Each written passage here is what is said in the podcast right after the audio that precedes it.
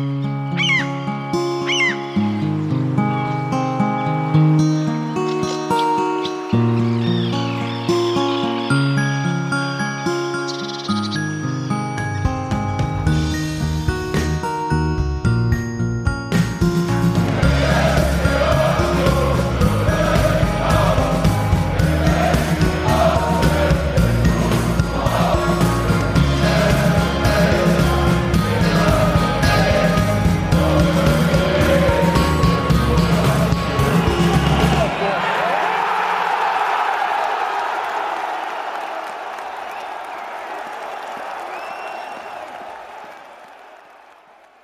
Hallo und herzlich willkommen zum Textilvergehen. Das ist bereits die 516. Ausgabe. Der erste FC Union Berlin ist zum dritten Mal in Folge Tabellenführer der ersten Fußball-Bundesliga der Männer. Und das, obwohl die Männer von Urs Fischer 0 zu 2 bei Eintracht Frankfurt verloren haben. Und darüber wollen wir heute sprechen. Und zwar wir, das sind Steffi und ich aus dem Studio Uckermark und Nadine aus Altkliniker in Berlin. Ja. Ganz wichtig. Und oh, Daniel. Berlin. Ja. Und Daniel, der, glaube ich, so langsam die Zelte abbricht und verbrannte Erde in Cottbus hinterlässt, oder? Ja, das mit der verbrannten Erde wird sich äh, nächste Woche noch ein bisschen mehr herausstellen. Aber ja, es äh, werden zumindest äh, woanders schon mal die Heringe für die neuen Zelte eingeschlagen, sag ich mal. Und zwar nämlich äh, in der Nähe Schönen des, Stadt am Main. Äh, des deutschen Banksportparks, wie dieses Stadion jetzt heißt, das ehrwürdige Waldstadion. Ach, hey, ich muss das jetzt einmal aufgrund äh, der totalen Absurdität des Namens aussprechen. Das glaubt einem ja sonst keiner. Also ich meine, es hat eine lokale Verbundenheit, ne? Ja, ähm, support your local ähm, äh, kriminelle Organisation. ich wollte gerade sagen, äh, zeig mir einen Tag, an dem da keine Hausdurchsuchung stattfindet. Also entweder in der Fleckschneise oder im Bankenviertel. Ne? ja, also. es ist wirklich und Polizei alle Hände voll zu tun, immer mit Kisten aus den Büros raus. Fantastisch. Frag mich auch, wie viele äh, unbekannte Tresore es eigentlich bei der Deutschen Bank gibt. Und ob die auch im Getränkelager sind, wie beim DFB. Wirklich. Im Getränkelager, neben dem Getränkelager war es, oder? Ja, oder neben der hauseigenen Bar. Echt nicht ausdenken. oder beides, ne? Ja. Und da du jetzt ja gerade in Frankfurt warst, Daniel, hast du denn der ja. Otto Fleckschen also noch einen Besuch abgestattet? Ähm, ja, was du vorbei? Ja, äh, zwangsläufig, ne? Man ähm, läuft also von der S-Bahn, ne? Man läuft da von der S-Bahn vielleicht auch sowieso schon vorbei. Ähm, aber es war bei mir auch so, dass äh, ähm, Nadine wird sich reinfühlen können, dass es äh, ein bisschen Probleme mit der, ähm, mit der Kartenversorgung in der Form gab, dass meine Auswärtskarte nicht bei mir ankam. Ich habe übrigens gerade mal auf die Karte geguckt. Otto Fleckschneis ist tatsächlich nicht nur die abgehende Straße, an der dann äh, eben das äh, Hauptquartier des Deutschen Fußballbunds, falls äh, das jemandem noch nicht geläufig war und das äh, deswegen nicht so verständlich war, was wir gerade sagten, sondern auch die Straße direkt am Stadion lang äh, bis zur Straße im Herzen von Europa, was ich ja immer ein bisschen bisschen äh, äh, Full of Themselves finde, dass die tatsächlich da eine Straße so genannt haben. Was, was, was ist es? Full of was? Full of Themselves. Also ist halt zum. Voll das Leben? Die finden sich halt auch schon geil damit, äh, mit ihrem. Ja, äh, aber das, Quatsch. also, ja, wisst ihr, also würde ich jetzt mal, also erstens finden wir uns ja selber auch. Weil sind wir ja, ja auch. Also ja? bitte nicht. Und äh, andere, die gerade den Europapokal gewonnen haben, ich würde sagen, den würde ich zumindest zugestehen. Ein ja, bisschen. Ja. Nicht für immer, aber jetzt gerade. Ja, ich war da auch nicht böse oder so. Aber, aber nächstes Jahr würde ähm, ich schon mit der Spraydose lang gehen. nee, hab da auch äh, in der äh, in der Straße an der Autoflexion also auch schöne Aufkleber gesehen. Ich äh, teile die gleich nochmal mit dem Live-Chat hier. Ja, aber jedenfalls äh, musste ich dann nochmal so äh, viele hundert Meter am Stadion lang und vorbeigehen, bis ich dann irgendwann zu dem Tor gekommen bin, ähm, an der Autobahn, wo es dann die Abhol äh, hinterlegten Karten gab, ähm, für den Fall, dass die halt im Versand nicht angekommen sind. Und dann kam ich auch äh, rein. Übrigens äh, durch die, das Tor, an dem es auch zum alten Radstadion geht, wie da drauf stand auf dem Eingang. Aber das äh, war so alt, dass man es nicht mehr gesehen hat. Warte mal kurz. Von daher äh, kein weiterer In Rad Frankfurt muss man ja auch fragen Stelle. kurz, Rad wie Fahrrad oder Rad wie Rad der Stadt? Äh, nee, schon ne, mit D und so. Okay, alles klar. Ich, ich komme aus Sachsen, ich habe Probleme mit harten und weichen D. Ja. Und äh, ich glaube, in deinem Heimatbundesland, Daniel, ist das auch nicht ganz unbekannt. Ja, äh, ich äh, habe auch ähm, okay. auf der Heimfahrt äh, hatte ich noch mit Unionern äh, aus meinem Heimatbundesland zu tun. Äh, auch da konnte man das sicherlich hören, ja. Weil ich nämlich äh, über, mit dem Zug, der durch Türen gefahren ist zurückgefahren bin, das war dann nochmal ein eigenes Thema. Gut. Aber wollen wir erstmal kurz ein bisschen über das Sportliche noch reden? Und zwar die Ausstellung. Da gab es ja, fand ich jedenfalls eine Überraschung, dass Robin, er spielt immer Knoche, nicht in der Startelf war. Gab es denn dazu mittlerweile noch eine Erklärung? Na, in der Pressekonferenz. persönliche Gründe. Genau, das hat Urs Fischer in der Pressekonferenz gesagt. Ähm, äh, verbunden mit der Erwartung, ähm, dass er am Donnerstag dann sicherlich wieder zur Verfügung stehen wird. Ähm, was da jetzt ähm, was für persönliche Gründe das waren, äh, wurde dann nicht weiter ausgeführt. Auf jeden Fall ja nicht die gleichen wie bei Max Kruse zum Beispiel, weil äh, er saß ja auf der Bank. Also deswegen hat mich das, also ich glaube, mich hat eher gewundert, dieses mit auf der Bank sitzen noch. Ja, also vielleicht war es in so eine, äh, konnte nicht komplett äh, Abschlusstraining konzentriert so. sein. Ja. Ja, oder das. Ähm. Genau. Okay, jedenfalls äh, war das ja eine interessante äh, Start-Innenverteidigung dadurch mit äh, Timo Baumgartel, Paul Jäckel und Diego Leth. Das war so ein bisschen, glaube ich, mal ungewöhnlich. Und was, nee, jetzt nicht ungewöhnlich, aber aufgrund der Form jetzt nochmal interessant war, war, dass Andras Schäfer nicht gespielt hat, der ja quasi voll im Länderspielmodus auch noch war und vielleicht auch aufgrund der ein oder anderen äh, Kneipensituation dann vielleicht nicht ganz fit war und erstmal eine Pause bekommen hat. Und äh, dafür hat äh, Thors Bü gespielt. ich, ich, ich gebe mir Mühe, ihr merkt es. Ne? Gut, aber äh, soweit, ich glaube, sonst war alles beim Alten. Ja. Ähm, Ryerson auf der Bank diesmal. Ja, der offenbar ein bisschen gekränkelt hat, äh, immer noch krank ist. Ähm, und bei dem es wiederum auch nicht so klar ist, ob der dann bis nächste Woche schon wieder richtig fit ist oder bis später in dieser Woche. Gut. Okay. Und dann ging es eigentlich schon los, das Spiel. Und es ließ sich eigentlich ganz gut an, oder? Ja, die ersten zehn Minuten waren auf jeden Fall aus Union-Sicht das Beste an dem Spiel. Ach. Na, Nadine, bist du auch so negativ wie Daniel? Ich bin nie so bin negativ wie negativ. Daniel. Also, kannst ruhig, äh, ja. äh, Nadine, elaboriere. ja, was, was soll ich groß sagen? Ich, äh, ich fand erstmal, so schlecht war das Spiel insgesamt ja von uns gar nicht. Wir haben halt nur äh, irgendwie nicht konsequent zu Ende gespielt, die Sachen. Und man hat irgendwie auch im Großen und Ganzen dann zu, immer gemerkt, dass Knoche einfach fehlt. Ja, ähm, spielst du da auf diese Szenen jeweils vor den Toren an oder was meinst du konkret? Hm, naja, insgesamt, ähm, ich glaube, Knoche ordnet die Mannschaft ganz gut von hinten raus und auch die Abwehr von hinten raus. Teilweise sah das für mich so aus, als wenn die Abwehr ein bisschen ungeordnet ist. Ähm, und ja, das, das hat Knoche irgendwie ein bisschen besser im Griff, glaube ich.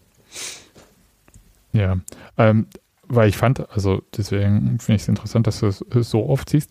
Äh, beim 0 zu 1 war es ja relativ nach Daniels starken 10 Minuten also warte kurz nach Unionsstarken, äh, die Daniel so fand, ähm, dass ja der erste Angriff von Frankfurt, langer Ball rausgeschlagen auf Moani. Der da, hat er ganz schön Randale gemacht. hat er bestimmt noch nie gehört.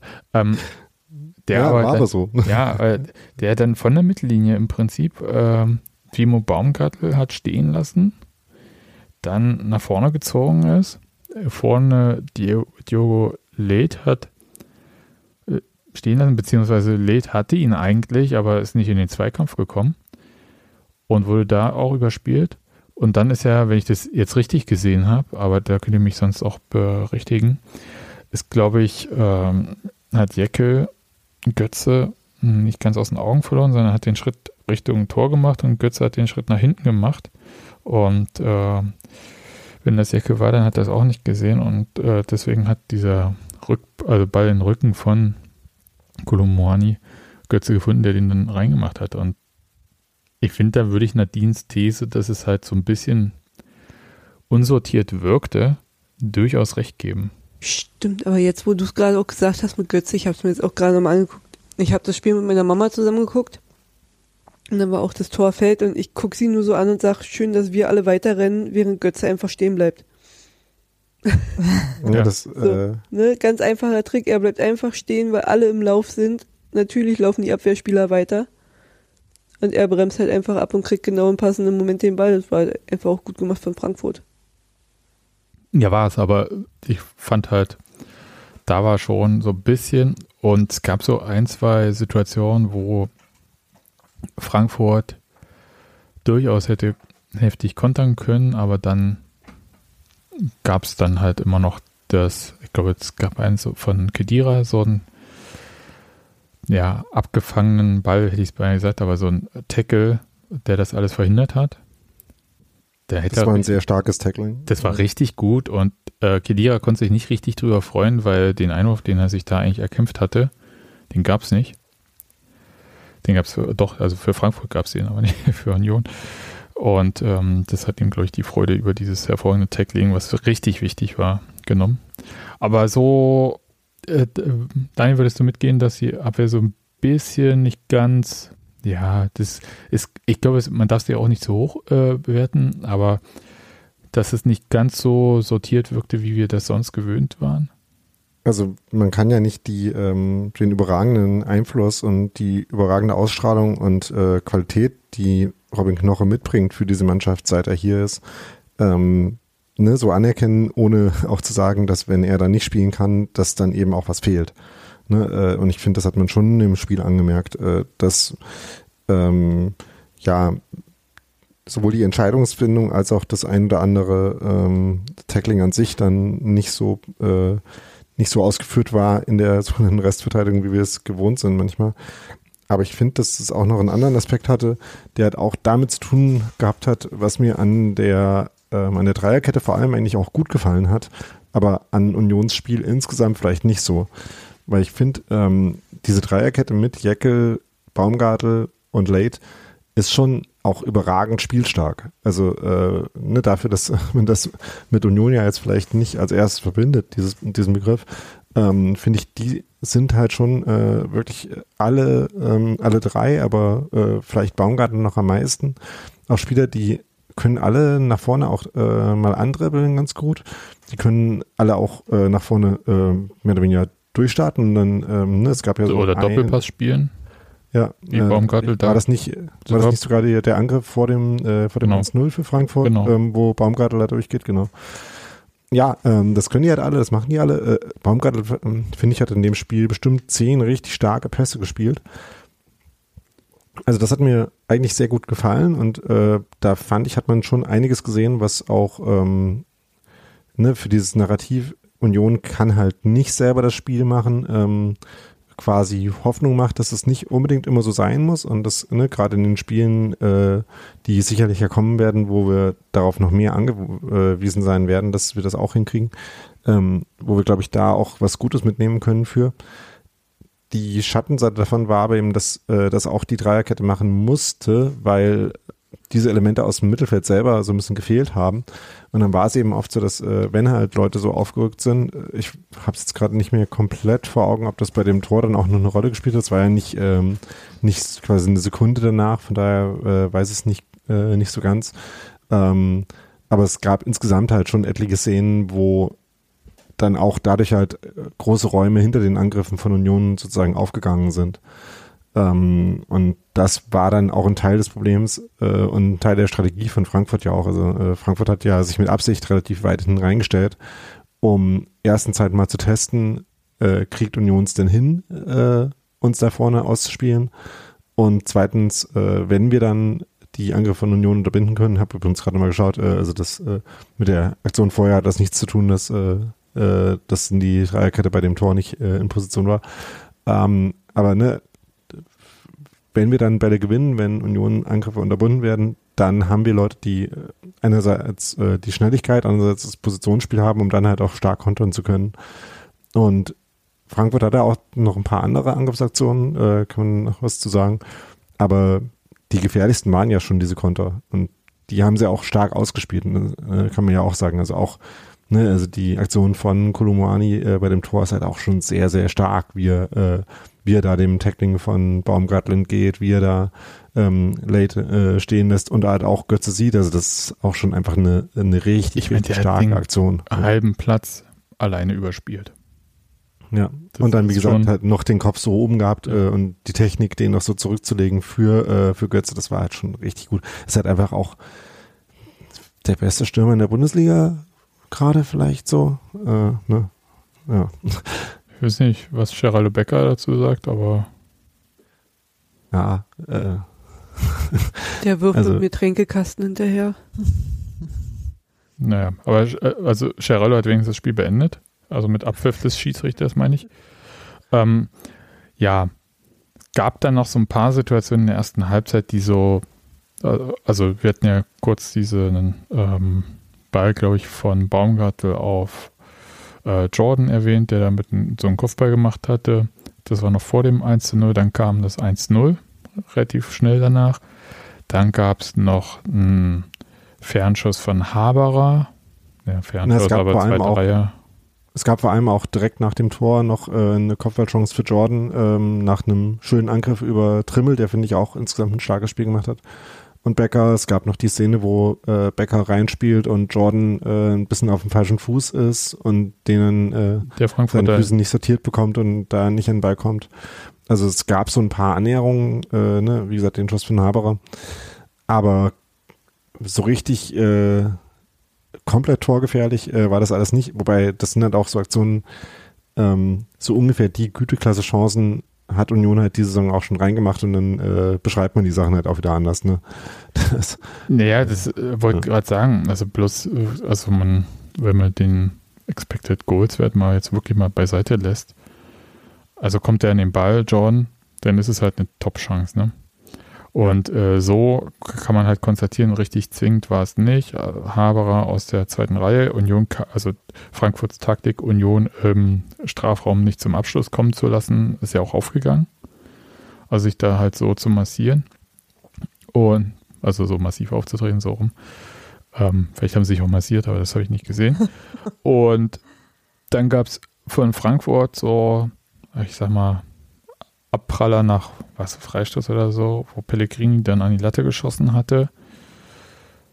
Kann reingehen, kann auch 50 Meter übers Tor gehen. In dem Fall ging er an die Latte. Okay, Glück gehabt.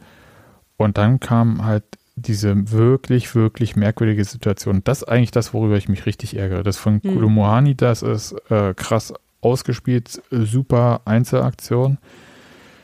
Das 0 zu 2 war auch eine Einzelaktion von Lindström aber die war sofort von Anfang an zu verhindern, indem man nicht als letzter Mann versucht, da quasi nach einem Querpass hinter der Mittellinie, also noch auf der eigenen Seite, den Ball direkt weiterzuspielen, während der Gegner auf einen zuläuft mhm. und dem Gegner das mhm. quasi mhm. in den Fuß rein. Nee, sorry, das, die, das kann Die Situation nicht. fängt damit an, dass man diesen Querpass nicht spielt. Genau. Ja. Damit fängt es an. Aber man spielt nicht quer vorm Tor hinten in der Abwehrkette, macht man nicht, auch wenn man 20 Meter vorm Tor steht. Ist richtig, aber Jacke muss den auch nicht direkt so weiterspielen.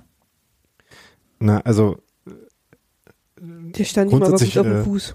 Ja, also der war halt äh, maximal anscheißermäßig gespielt, dieser, ja. äh, dieser Ball, weil der ähm, relativ nah an dem Frankfurter schon war, als er gespielt war, weil der zu langsam gespielt war dafür und ähm, damit Lindström halt äh, ein paar Sekunden äh, wirklich Zeit hatte, äh, da drauf zu gehen auf den Ball. Das hat er äh, natürlich auch gut gemacht, äh, den, äh, ne, da gut drauf reagiert.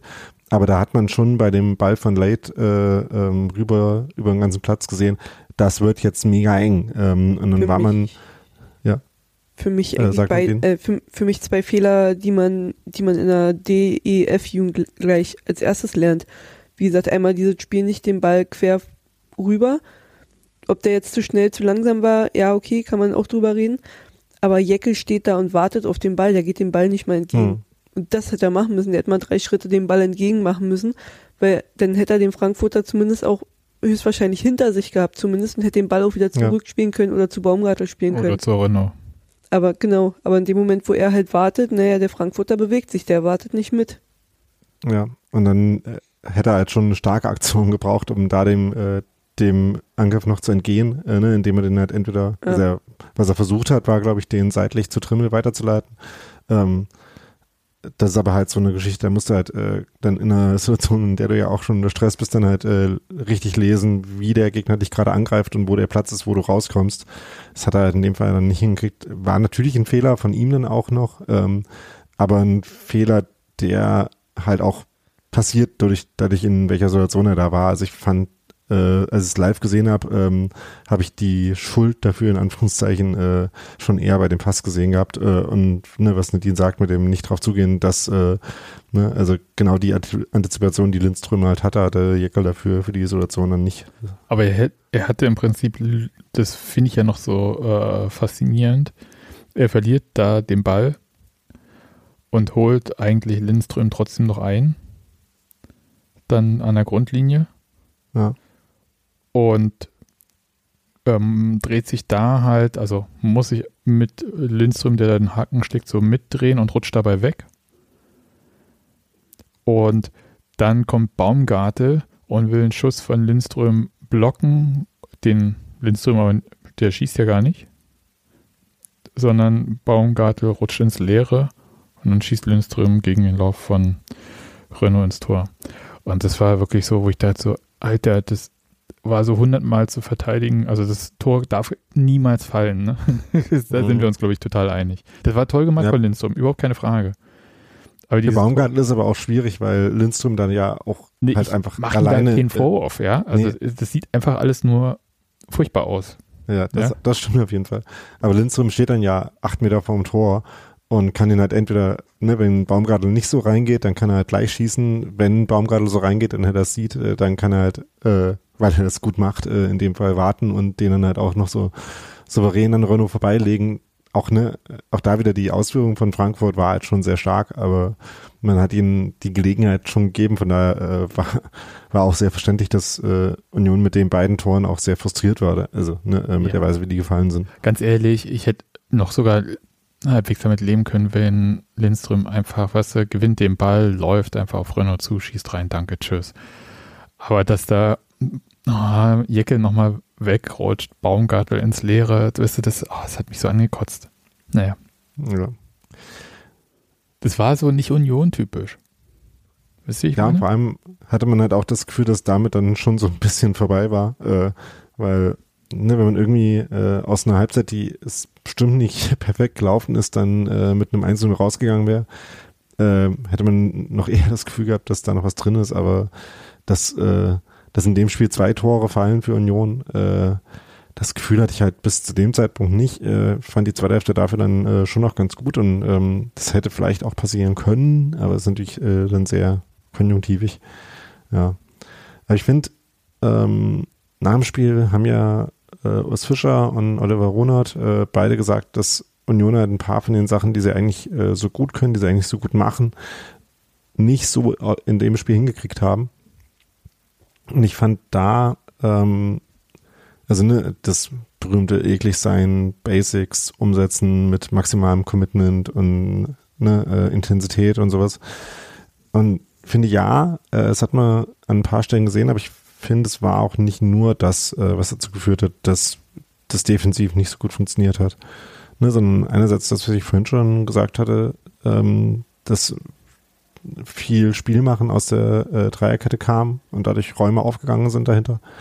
Aber ich finde auch, dass im Aufbauspiel von Frankfurt die Defensivordnung von Union schlechter funktioniert hat, als wir das bis, bis jetzt in den Spielen gesehen haben.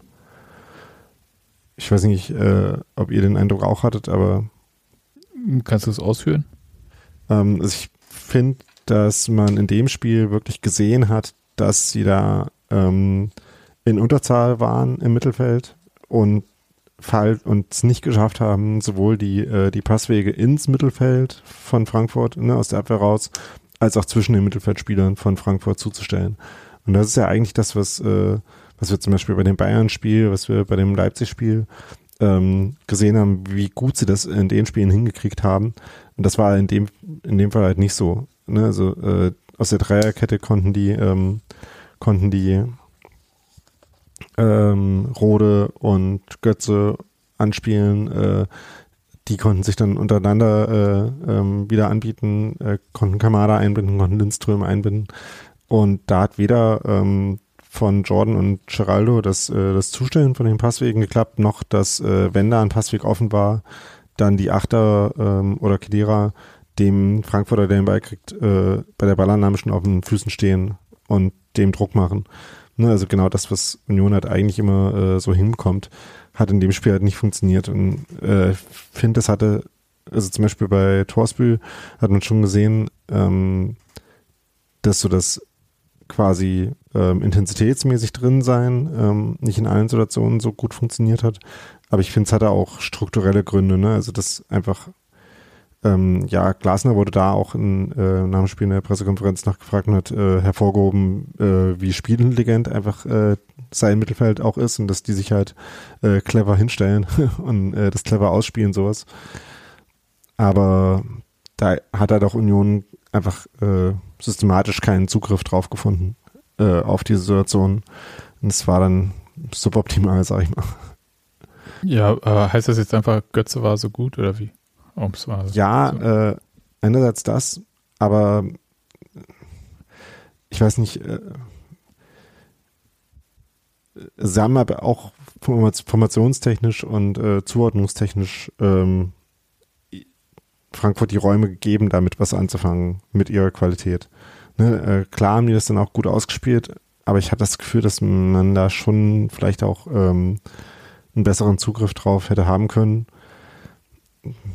finde es aber jetzt äh, auch ein bisschen schwierig zu sagen, was jetzt genau das Mittel gewesen wäre. Also noch ein quasi die, diese Frankfurter Struktur mit den vier Leuten in der Zentrale quasi mehr spiegeln, ähm, einen vorne im Pressing aufgeben, weil das sowieso nicht so gut funktioniert, äh, das, äh, das Zustellen von der Dreierkette und, das, und dafür im, im Mittelfeld die Räume enger machen. Das wäre also eine Sache, die ich äh, überlegt hatte, die man hätte versuchen können bin mir aber jetzt nicht, äh, nicht komplett sicher, dass es quasi dann äh, so richtig besser funktioniert hätte.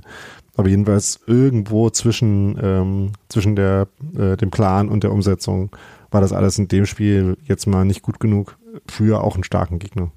Ja, wollte gerade sagen, also das muss ja jetzt, also jetzt muss er mir sehr viel, wahrscheinlich auch durch das Ergebnis. Aber es ist jetzt auch nicht so, dass Frankfurt da unendlich viele Chancen gehabt hätte. Ja, ich eben. fand, die waren also, so effizient, wie Union sonst vorher manchmal effizient war. Ja. Äh. Also es gab so, ich würde sagen, so vier, fünf Sachen, wo äh, Renault was aufs Tor bekommen hat. Also wo er hätte auch eingreifen müssen oder eingegriffen hat.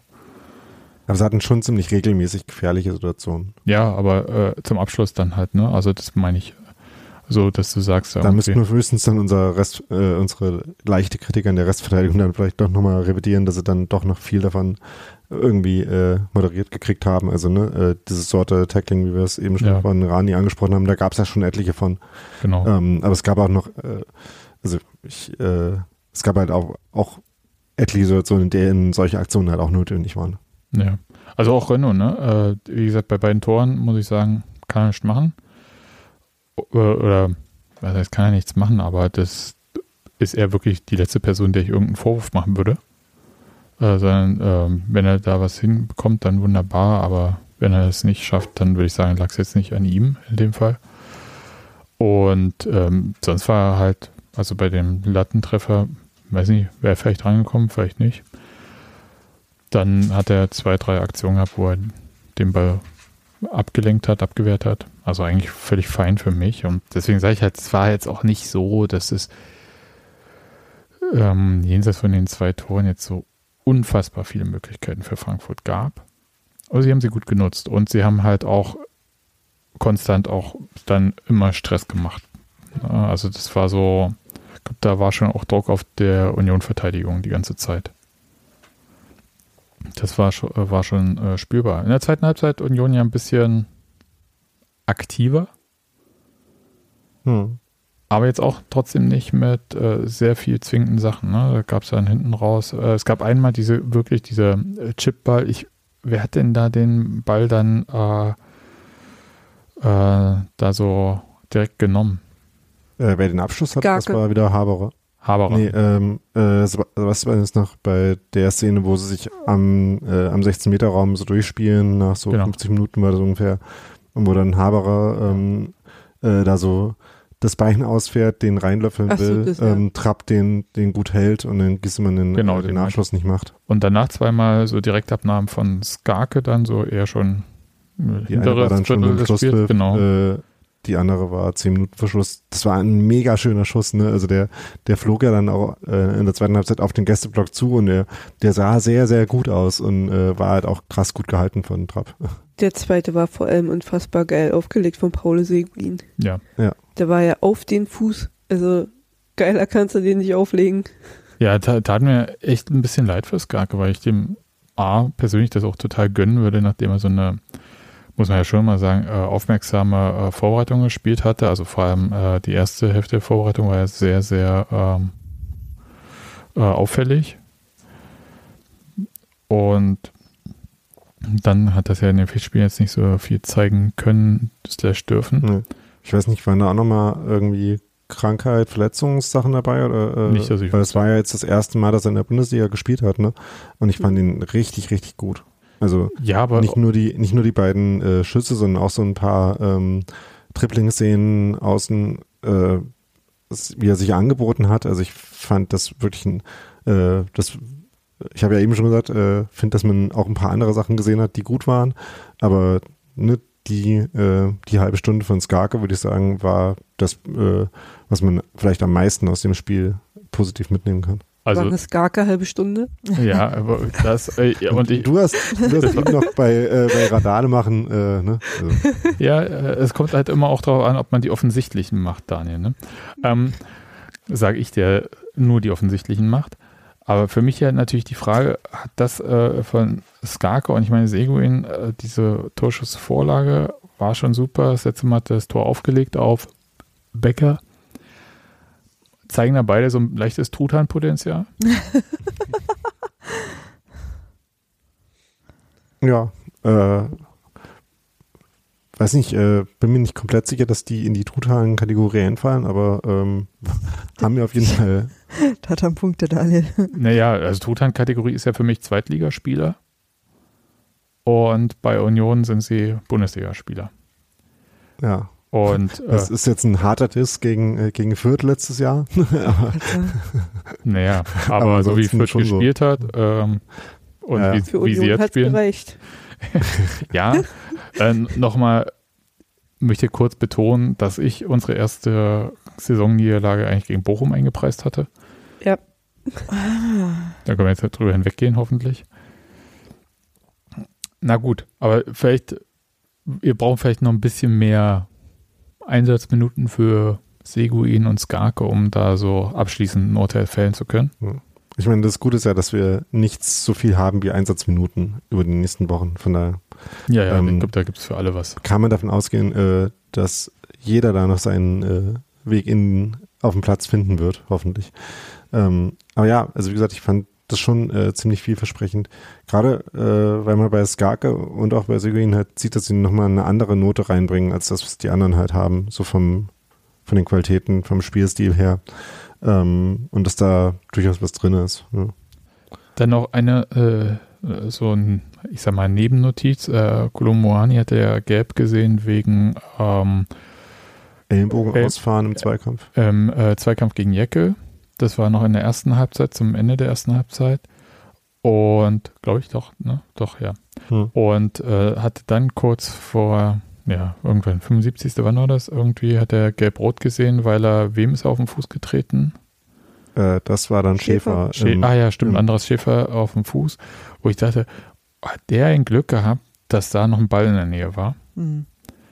Also das gibt's, also, ja, andererseits war es auch äh, nee, es war halt voll drauf, ne? Also, Ja, aber das war halt auch ne, im, äh, im. Strafraum. Er hat da versucht, äh, nachdem er einen aussteigen hat lassen, da hinterher zu gehen und so. Ich, naja, ich da war noch ein Ball äh, Nähe. ich, also ich, ja, also das sah vielleicht äh, hart aus. Also ich finde, dass man da auf jeden Fall auch die gelbe Karte geben kann. Fand aber auch, dass es jetzt auch nicht so weit weg davon war, ein okayer, eine okaye Aktion zu sein. Äh, beziehungsweise ein, dass es nicht so komplett äh, anders war als das, was er gemacht hätte, wenn er da überhaupt keinen Foul gespielt hätte. Wenn das Sinn macht. Nee, verstehe ich nicht, weil, also ich Also meine, er hat einfach die, die Bewegung gemacht, die er machen würde, äh, wenn er da weiterspielt, äh, ganz normal weiterspielen. Und ha- hat dann halt auch so ein bisschen Pech, dass halt Schäfer eher da war in dem Moment. na gut, aber ich also meine, ja, aber ich äh, habe auch kein Problem damit, äh, da äh, dafür Gelb zu geben. So. also ich, ich, ich möchte sagen, also gelb ist ja in dem Fall absolut korrekt. Gibt, es gibt ja überhaupt gar keine Diskussion, dann nicht gelb zu geben. Ja. Also, und ob der nun, ja, also ich fand das schon, naja, also ich möchte so nicht getroffen werden und ich fand, der hat da auch äh, Glück gehabt, dass er es noch so irgendwie hin, also, dass der Tritt so abgegangen ist. Das kann ja auch mal schnell rot werden. Obwohl, andererseits, äh, vielleicht war es auch so, dass die Videoassistenten sollen ja jetzt nicht mehr so viel äh, rumsuchen nach Fehlern, glaube ich. Also ich finde es äh, schon eher eine, also ich meine, das kann uns jetzt auch egal sein, Ja. ne? aber das ist schon eher eine gelb-rote Karte als eine rote Karte. Ja. Gut, aber gibt es eigentlich zu dem Spiel noch weiter was zu sagen sportlich? Ich meine, nehmen wir was mit. Union erste Ni- Niederlage nach zusammenhängend, glaube 14 Spielen, nach sieben Mhm. Spielen in dieser Saison. Ja, ich nehme damit mit, dass Frankfurt eventuell die erste Mannschaft ist, die das als Aufgabe ernst genommen hat und die nicht irgendwas vorbereitet hat, sondern die tatsächlich sich äh, angeguckt hat, wie Union bestimmte Sachen macht und nicht einfach sagt so, na, ist Jugend, so ein kleiner Dorfverein, das werden wir wohl hinbekommen. Und das finde ich schon krass, dass wir einer, einer Mannschaft wie Frankfurt irgendwie abnötigen, dass sie sich mit uns befasst, finde ich schon auch gut.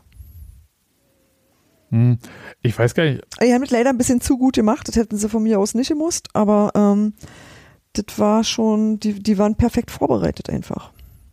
das würde ich so sagen, weil ich glaube schon, dass jede Mannschaft sich irgendwie auf bestimmte Sachen vorbereitet. Und äh, vielleicht ist das, was du meinst, sie haben ihren äh, sozusagen Spielplan wahrscheinlich so angepasst auf Union. Ja, So rum. die ja. haben, ja, ja, die haben einfach gesagt, so, das ist nichts, was man laufen lassen kann. Da müssen wir uns mit beschäftigen.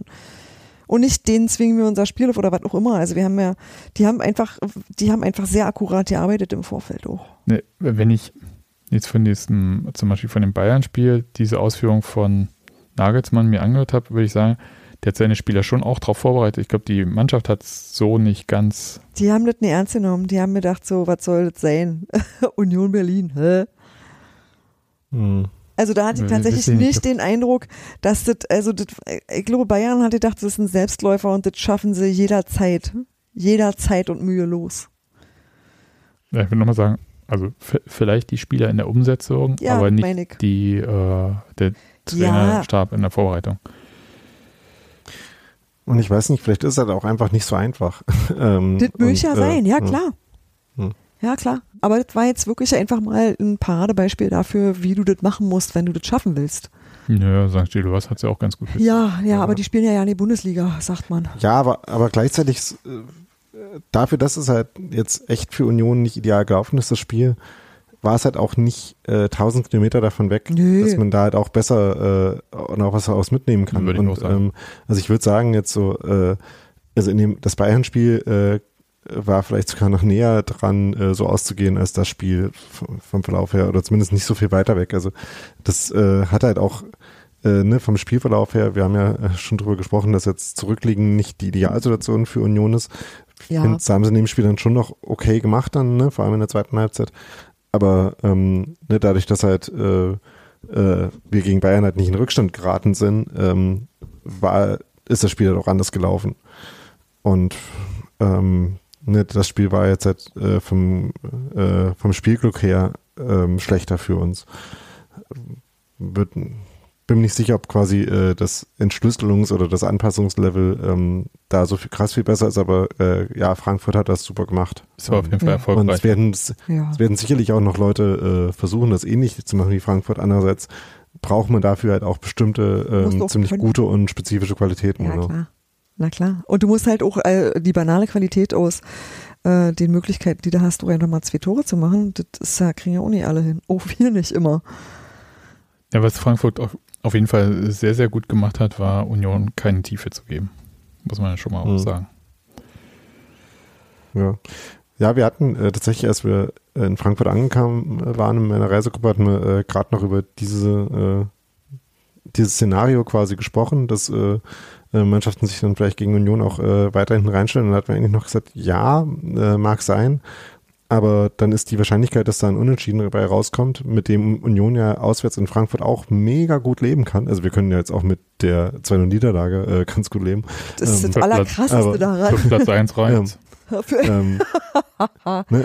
Aber also ich dachte halt, äh, die Wahrscheinlichkeit, dass es dann einfach nur Null ausgeht, ähm, ist jetzt nicht so klein und äh, ist ein Szenario, was äh, vollkommen okay ist. Und ich glaube, gegen viele Mannschaften würde es dann halt, äh, wenn sie das so versuchen, auch vielleicht nur Null ausgehen.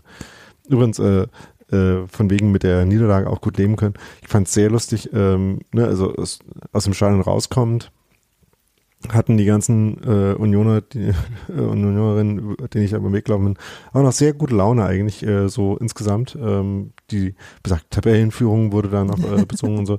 Und äh, da gab es halt Frankfurter, die meinten, ähm, äh, diese gute Laune dann damit stören zu können, indem sie einen darauf hinweisen, dass das Spiel halt 2-0 für sie ausgegangen ist. Und ich dachte mir so, ihr habt es offenbar nicht so richtig verstanden, was da. ja, Ich, Ihr ich kennt uns gar nichts. ja. Wir gewinnen sowieso. genau. Ja. Guck, Tabelle. Ja, okay. Wie war es denn sonst so in Frankfurt, Daniel? Also äh, stadionmäßig. Ähm, also das Steiern, ich finde das ja äh, sehr schön grundsätzlich, das Steiern. Ähm, das Licht war auch sehr schön, weil das ist ja so ein Stadion, wo das Dach so ein paar Meter abgehoben ist vom, äh, von der eigentlichen Schüssel, sodass es dann äh, die Sonne da unter dem Dach durchscheinen kann. Und dann äh, sind Farben, äh, Fahnen und Farben äh, schön ausgeleuchtet. Das äh, finde ich sehr gut. Ähm, äh, fand auch, ähm, äh, das war ja jetzt das erste Mal, glaube ich, dass wir da gespielt haben mit richtig Publikum und so, ne? Weil in der äh, Saison äh, vor der Corona-Pandemie war ja noch das Montagsspielding.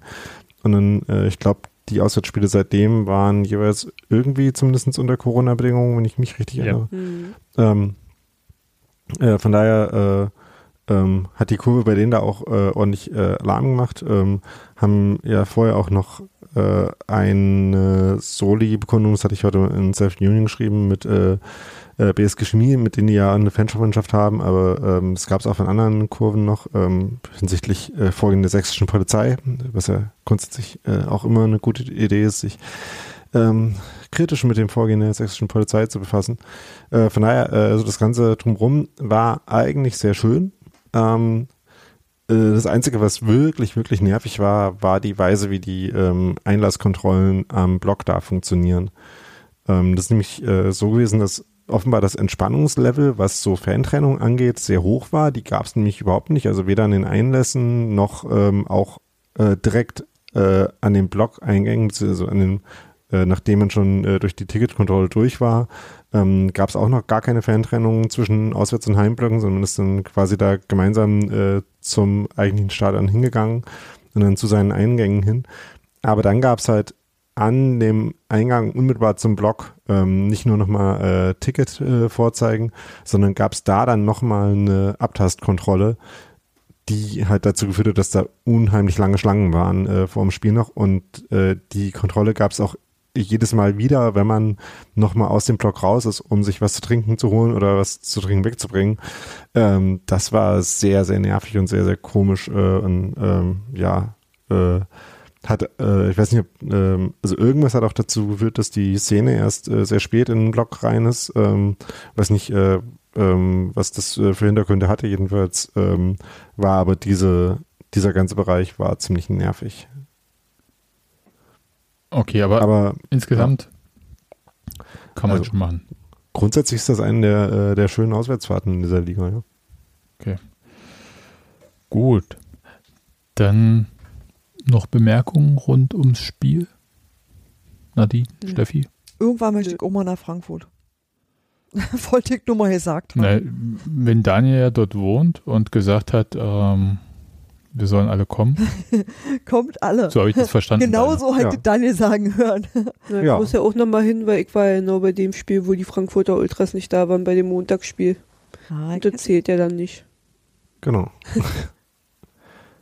Dann können Ja. wir, apropos, Übrigens äh, noch, noch vielleicht noch ein, äh, ein Solidaritätsbanner, äh, was es auch noch gab in der Frankfurter Kurve, würde ich noch kurz erwähnen wollen, nämlich mit der Binding Brauerei, die ja äh, das lokale Bier da in Frankfurt äh, herstellt, beziehungsweise hergestellt hat, weil jetzt der ähm, Konzern, äh, der Radeberger Konzern ist glaube ich, ähm, kann man in dem Fall erwähnen, weil es keine Werbung, sondern Shaming ist, ähm, gesagt hat, dass sie, ähm, weil die äh, Produktionskosten da zu hoch sind, ähm, doch äh, jetzt diese Brauerei da in Sachsenhausen, die es da seit 140 Jahren gibt, äh, zumachen wollen. Ähm, auch äh, ohne jede Sozialbeteiligung im, im Vorhinein. Ähm, die Leute können ja dann in anderen Produktionsstandorten keine, arbeiten, keine Ahnung, in Dortmund oder so, ähm, wo auch immer die noch äh, äh, welche haben. Und die Konzernzentrale soll aber da bleiben, aber die Produktion nicht mehr. Ähm, finden die Leute dann nicht gut. Ähm, stand auch äh, auf einem auf einem äh, Fanclub-Banner, die offenbar ihren ganzen Fanclub nach dem Bier benannt haben. Äh, von daher sind es die originär zuständigen Leute dort, würde ich sagen. Ähm, die, ist, ist wenn, wenn, wenn ein Fanclub sich nach einer Biermarke nennt, ist das sowas wie der Audi-Fanclub Ingolstadt? Naja, Bloß auf das Frankfurt? müsste schon eine lokale Brauerei sein, oder? Also, das müsste dann auch, naja, gut, bei Audi und Ingolstadt stimmt das natürlich. ja, und- aber ich meine, äh, Bier ist natürlich auch ein Fanclub-nahes Thema. Also, Genau, im Gegensatz zum Audi jetzt, sagen wir mal. Stellt euch vor, die Pilz-Piranhas würden sich Berliner Pilz-Piranhas nennen. Ja, was macht denn die Mümmelmann-Mafia? Oh, ist auch sehr, sehr gut, Nadine. Sehr guter Hinweis. Die haben sich kaufen lassen, oder? Ja. Keine Ahnung. Ja, sehen wir jetzt äh, Solidarität mit den Beschäftigten in dieser Brauerei. Äh, und hoffentlich gibt es die dann doch noch irgendwann in, in irgendeiner Form. Ich finde ja das Bier trotzdem nicht lecker. Ich wollte gerade sagen, können wir erstmal das Bier probieren, bevor wir entscheiden, ob es das weitergeben soll. Nein, das ist natürlich, mit, mit den Arbeiten habe ich so oder so sollte. ja, das ist total richtig. Das ist auch wirklich eine andere Geschichte. Gut, aber jetzt äh, so Das war es dann von mir Ja. auch, äh, was die. demnächst mehr, Also- mehr Frankfurter Geschichten von Ja. Daniel. Äh, Genau. Auf jeden Fall. Ich könnte noch die Cottbusser Geschichte erzählen, dass ich da nicht mit dem Zug hingekommen bin, äh, weil mein Zug in Gera unnötigerweise rumgestanden hat. Bei der BSG Wismut. ja, äh, ich glaube, die hat nichts mehr mit zu tun. Äh, Ja, sondern da eher, muss das, ein äh, U-Bahn-Zug erstmal vorbeifahren. sondern eher die, äh, die Loksparte äh, von in Gera, ja. Ähm, jedenfalls, äh, deswegen kam mein Zug zu spät in Leipzig an, um von dort noch mit dem Zug weiterzufahren, sodass ich dann mit einem Großraumtaxi ähm, anderthalb Stunden zu spät Wieder eine in, Taxi-Geschichte, ja.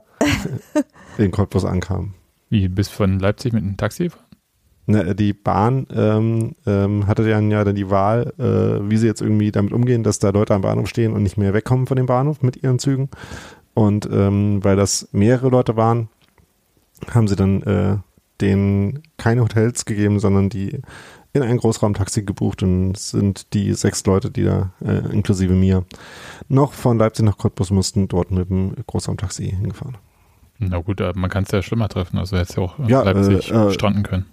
Ich dachte schon, Daniel kann jetzt sich einfach so ein Taxi leisten, weil er jetzt Westgehalt bekommt. Daniel kauft sich den nächsten Taxi und hat denn für immer. Ja, also in Frankfurt sind ja einige andere auch schon Taxi gefahren. Ja, aber Leipzig, ich meine, du hättest ja auch mit äh, Tim Tölken ist es Erika tanzen können. Ja. Aha. Würde auch das Großraumtaxi nehmen. Hauptsache weg. So, nämlich.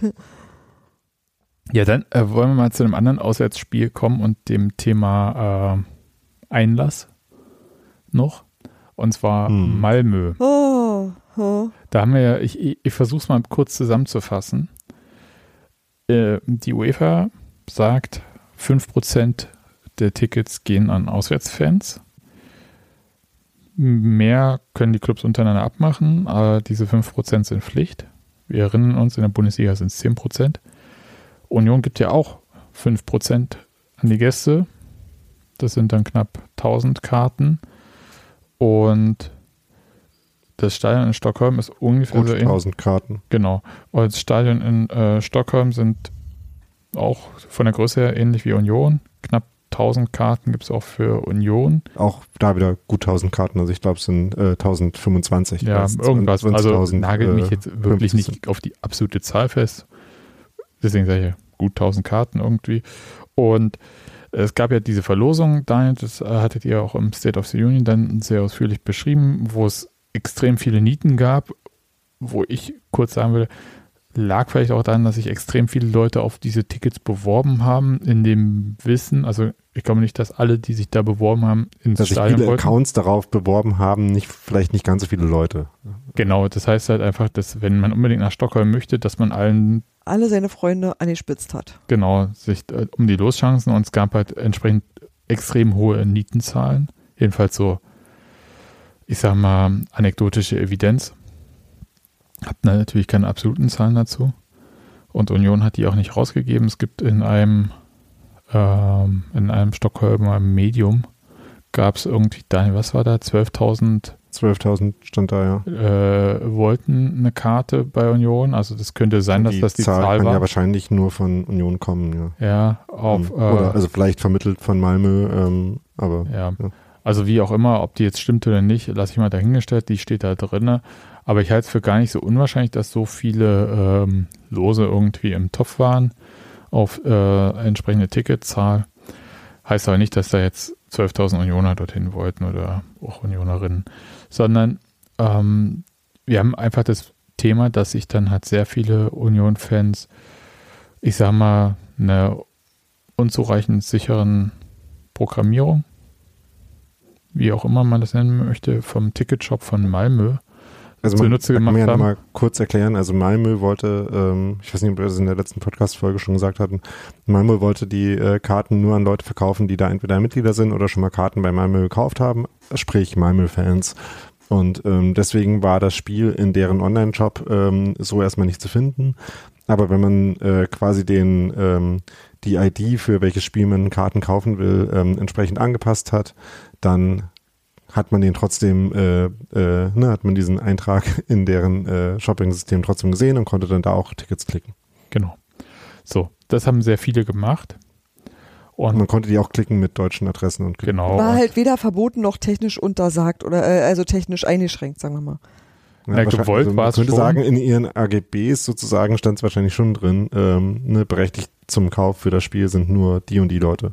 Genau, und Ja. äh, eigentlich haben sie es auch technisch verhindern wollen, aber es war halt nicht hinreichend verhindert worden.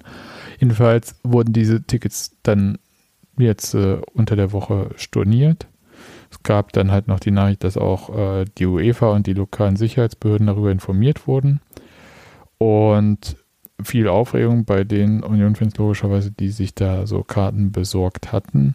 Ich möchte betonen, das waren aber Karten nicht für den Gästeblock, sondern für angrenzende Blöcke ähm, im Heimbereich. Also grundsätzlich konnte man dann überall im Stadion äh, Karten kaufen, aber natürlich hat man äh, tendenziell versucht, die Blöcke neben dem Gästeblock zu nehmen Ich- oder und jetzt- über im Gästeblock. So, und das ist jetzt erstmal so de- der Stand jetzt. Wir wissen noch nicht, ob sich da jetzt noch was tut. Äh, In diesem besagten Stockholmer Medium hat jedenfalls der Sicherheitsmensch von Malmö gesagt, nee, das geht alles so nicht und diese 5% mehr können wir nicht garantieren, äh, wegen und so weiter, wegen und Sicherheit. Stellt sich raus, mehr geht schon. Also jetzt im Spiel gegen Hammerby äh, gab es ja auch mehr Gästetickets und das Problem war da offensichtlich nicht immer die Gästefans, sondern Heimfans, die äh, den Gästebereich attackiert haben mit äh, Pyro und so weiter. kann man nochmal kurz beschreiben, wie das dann da räumlich war. Also es ist so, dass der das Stadion hat zwei Ränge. Ähm, der eigentliche Gästeblock ist auf der einen Hintertorseite im Unterrang und bei dem Spiel jetzt gegen Hammerby war halt dann quasi der ganze Unterrang hinter dem Tor ähm, war Gästefans.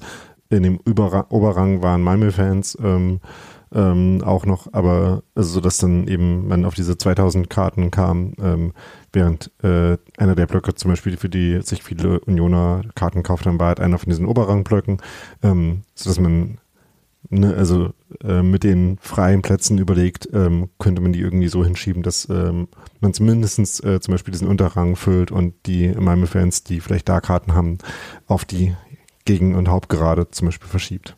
Um Ja. sich das ein bisschen räumlich vorstellen zu können. So, und jetzt habe ich mal so eine Frage, so prinzipiell.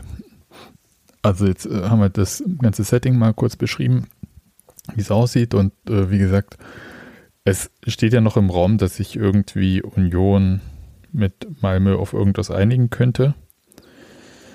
Und der zumindest pro forma hat dieser Security-Mensch gesagt, das ist jetzt, äh, liegt nicht daran, dass Union nicht mehr Karten für Malmö rausgibt, dass sie nicht mehr Karten für Union rausgeben. Muss man sagen, der Unterschied besteht schon ein bisschen darin, dass Union aber den Rest des Stadions voll hat. Ja. Eben. äh, Malmö nicht. Aber ich bin so auch ein bisschen zwiegespalten, was das Besetzen von neutralen, ja, ich sag mal in Anführungszeichen neutralen Blöcken betrifft. Also erstmal gibt es ja so diese Situation und da muss man jetzt mal wirklich kurz ähm, das aktuelle Thema, also die aktuelle Problematik mit diesen äh, Ausschreitungen war natürlich Frankreich und nicht Schweden zwangsläufig bis jetzt dieses Wochenende, aber ähm, mit den Europapokalspielen in Marseille und Nizza hat sich, glaube ich, schon so eine Art Sensibilisierung, zumindest bei UEFA, rumgesprochen in dem Bereich. Und ich glaube nicht, dass sie da sehr ähm, äh, tolerant sind. Das waren sie auch zum Beispiel bei Köln in der Urteilssprechung null, muss man ja auch sagen. Und es waren sie auch gegenüber Marseille null.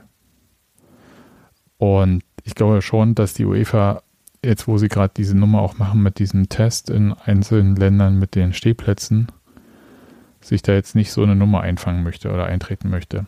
Das jetzt, was in Indonesien passiert ist, glaube ich, ist so weit weg eigentlich von dem Geschehen, wie es hier ist, dass ich das jetzt nicht zwangsläufig hier erwarte. Ich glaube aber, dass das noch eine zusätzliche Sensibilisierung prinzipiell bringt.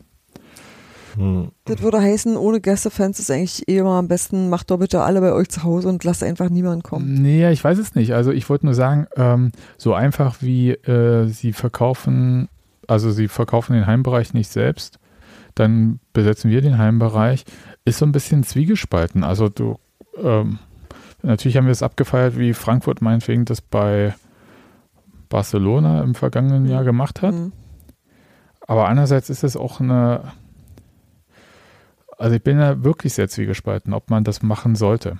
Ich finde, Also- das ist tatsächlich schwer miteinander zu vergleichen. Das, was Frankfurt gemacht hat, ist eigentlich so eine dicke, vollgefressene Event-Publikumsraupe so ein bisschen in Schienen treten. Das fand ich sehr angemessen, hat mir sehr, sehr gut gefallen und das finde ich auch in, in richtiges Zeichen, um zu sagen, so guck mal Leute, das ist übrigens Fußball. Ähm, es macht einen Unterschied, ob du sagst, bei den Leuten ist kein Platz oder da gibt es überhaupt keinen neutralen Bereich, wie bei Union wäre. Also ich finde, ich wüsste nicht, wo bei Union der sogenannte neutrale Bereich, in den sich irgendjemand anders stellen könnte, sein soll, wenn nicht der Gästeblock. Ich sehe da keinen. Und da ist das, was, wo du Also- sagst, das funktioniert für mich ja nicht. Wenn du aber jetzt so was hast wie zum Beispiel das Olympiastadion, da hast du haufenweise davon. Und da hatten wir ja zum Beispiel diesen Platz auch. Da konnte man auch Sachen machen, die sonst nicht gegangen wären, weil einfach ausreichend Platz war. Und da kann man doch dann sagen, ich räume da noch eine Scheibe frei. Oder als wir in Finnland waren, da war das ja auch so, da konnte man ja auch dann sagen, entgegen allem, was so war, konnten die Ultras in Finnland ja ein fantastisches Feuerwerk abbrennen. Einfach weil es ging und weil auch alle miteinander geredet und das abgesprochen haben. Du kannst nicht einfach hingehen und sagen, besetze das auf Teufel komm raus. Da, da gebe ich dir recht. Ich würde auch, ich gehe in einer anderen Stadt ja nicht mal an Farben. Also ich hab, ich gehe immer so neutral wie möglich. Ich will mich mit niemandem hauen, ich will nicht auf die Fresse und ich will auch nie, also ich wisse, Was ich meine ist, es ist doch erst, also das sind verschiedene äh, Aspekte, die du ja gerade genannt Mhm. hast. Genau. Ne? Also das mit vollgefressener Raupe. Das andere ist halt, ich möchte natürlich äh, niemals, würde ich äh, es mir anmaßen, ähm, anderen, die ein Spiel sehen möchten, die Tickets quasi wegzunehmen. Das tut, würde man ja in Stockholm auch nicht. Aber andererseits kann ich es natürlich einem Malmö. Heimver Malmö. Äh, äh, Malmö ähm, aber andererseits kann ich es natürlich einem Heimverein nicht verdenken, zu sagen, ich möchte natürlich bei einem Heimspiel auch eine Heimspielatmosphäre haben. aber Nee, wenn also ich du die finde schon, nicht dass man das denen verdenken kann. Äh, also äh, wenn ich äh, ne, wenn ich in der Situation von Union bin, dass ich quasi äh, meinen eigenen Verkauf dafür reduzieren müsste, obwohl da äh, noch 20.000 Leute äh, Ja. auch noch Karten für haben wollen, dass ich das nicht mache, ist ja vollkommen klar. Aber dass wenn ich halt mein Stadion selber nicht ausverkauft kriege und da aber anderen noch sagen, mehr Leute ja. sind, die da hingehen wollen, dann habe ich da echt wenig Verständnis für. Natürlich ähm, gibt's Grenzen des äh, organisatorisch Möglichen. Ne? Ähm, ne? Also wenn es halt äh, so wäre, dass man das halt wirklich nicht zumachen kann, aber wenn wir äh, ne, zum Beispiel kontrafaktisch mal annehmen würden dass äh, wir äh, für die Spiele nur 10.000 Heimkarten verkauft bekommen würden, dann ähm, fände ich es auch sehr seltsam, wenn dann Malmö äh, gerne mit äh, 4000 Leuten äh, ähm, ankommen wollen würde, dass man nicht Sektor 4 dann für die auch noch öffnet. Ähm, und äh, ne, dann natürlich äh, gibt es so die, äh, die Grenzwelle, in dem Fall zum Beispiel ist es irgendwie logistisch äh, hinkriegbar über unsere eh schon nicht optimale Gästeblock-Logistik, ähm, die in diesem Block reinzukriegen. Ähm, ne? Und muss man dann vielleicht das Stein noch äh, eine halbe Stunde eher aufmachen, damit man nicht in so einer Prager-Situation dann ist oder eine Stunde oder so. Ne? Also das sind äh, ja die logistischen Fragen, ähm, die ich jetzt für Malmö auch nicht äh, komplett beantworten kann. Ne? Also was kann man da sinnvoll machen? Ähm, aber äh, quasi nur aus Prinzip ähm, äh, das äh, und weil man äh, seinen Heimvorteil wahren will ähm, per äh, bürokratischer ähm, äh, Restriktion. Ey, wenn nicht Dafür habe ich sehr wenig Verständnis. Wenn nicht genug Leute das sehen wollen, hast du auch keinen Heimvorteil. Der existiert ja. denn nicht. Der, den kannst du dir einreden, aber der ist eigentlich nicht da. Es ist halt wirklich, ich finde tatsächlich Olympiastadion-Situation ist denn für mich so das Vergleichbare. Da kannst du einfach auch Tickets raushauen. Da war immer neu genug Platz, weil das ist einfach auch groß und weitläufig. Aber ihr erinnert euch, also ich meine, ja, ja, ja, also ich gebe euch bei vielen Sachen ja auch recht, bloß ihr erinnert euch zum Beispiel bei Olympiastadion, kam jetzt auch bei Hertha-Fans nicht so gut an, zum Beispiel als sie das Pokalspiel gegen Dresden hatten und äh, dann die Hälfte in Schwarz-Gelb war, was äh, man hätte auch vermeiden können.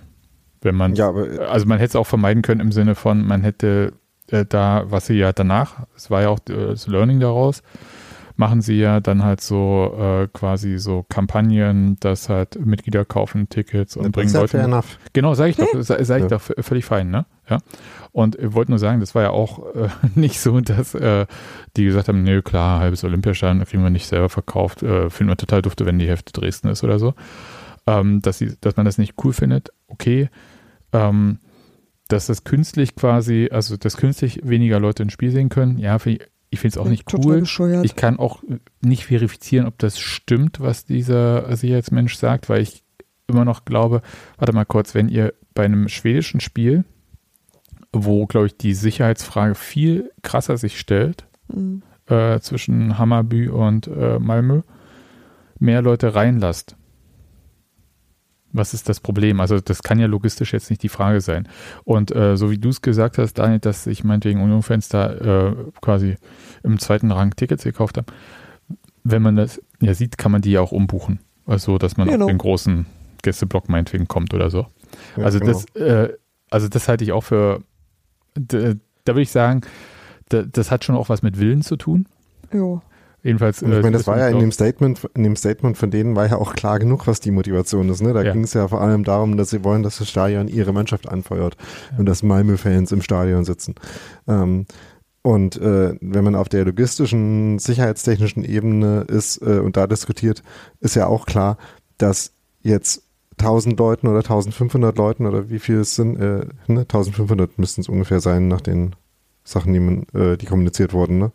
Ähm, äh, dass man 1500 Leuten die Karten storniert, die aber ähm, zumindest zum Teil äh, sicherlich äh, schon äh, äh, vorhaben, dahin zu fahren und das immer noch vorhaben, vielleicht auch, dass es jetzt an jetzt aber dann eventuell hinfahren, aber frustrierter sind, als sie es anderweitig gewesen wären, dass das jetzt so sicherheitstechnisch nicht die klügste Entscheidung ist, ähm, finde ich, ist auch relativ klar.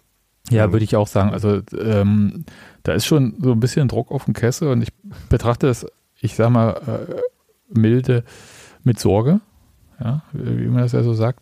Weil und da muss man auch äh, ähm, an, an uns äh, selber appellieren, dass auch wenn man frustriert darüber ist und auch wenn das scheiße ist und auch wenn es dafür keinen guten Grund gibt, ähm, dass es halt trotzdem äh, niemandem hilft, wenn da äh, Scheiße passiert. Ne? Ja, ja, also mhm. Äh, das ähm, und nochmal, die UEFA ist ja gerade, äh, hat da eine sehr kurz, kurze Zündschnur, was Strafen betrifft. Also das heißt, wenn da richtig irgendwie komische Sachen passieren, dann Auswärtssperre in Belgien. Ja, also oder, das, oder noch schlimmer. Ja, also hm. da will ich nur sagen, also das muss man schon mit einpreisen. Wie gesagt, Szeneaufruf gab es ja äh, ohne Ticket nach Malmö. Ist ja auch okay. Muss man halt aber auch sich, äh, muss man halt auch wissen, was man da im Zweifelsfall auch bekommt. Also das, weil ich glaube nicht, dass die schwedische Polizei da so lässig die Leute durch die Stadt gehen lässt.